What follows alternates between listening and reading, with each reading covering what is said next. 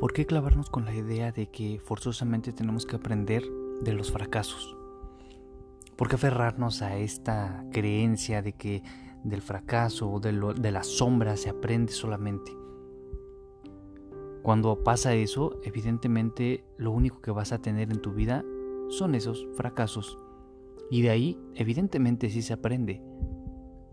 Aunque hay personas que ni siquiera salen de ahí, no lo aprenden y por eso llevan una, unas experiencias cíclicas en donde repiten una y otra vez la misma experiencia, solo con diferentes personas.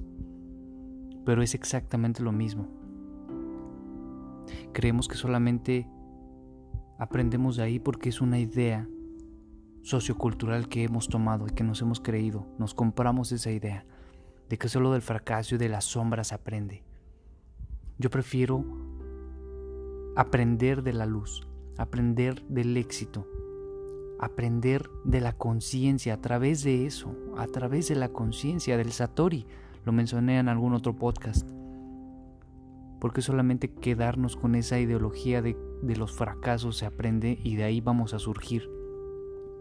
Yo prefiero llevarlo más tranquilo también y aprender de la luz y aprender de esa parte luminosa que tenemos todos de esa conciencia. Desapegarnos y soltar las ideas y las creencias también es una manera de aprendizaje para poder meter una nueva ideología en sentido de que la, de la conciencia y de la luz y del éxito también se aprende. Porque te aferras a creer solamente una sola cosa.